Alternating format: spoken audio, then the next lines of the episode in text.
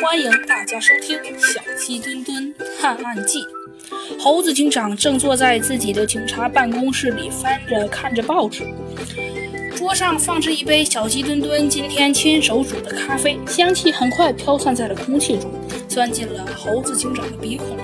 猴子警长深吸了一口气，感觉味道十分的清新，于是便从报纸上挪到了咖啡上。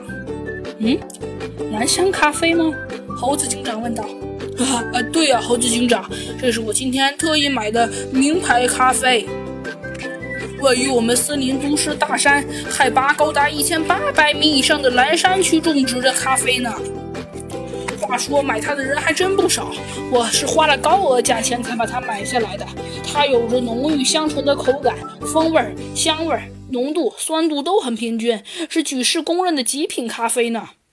嗯，我不得不承认，这个咖啡确实很不错呢。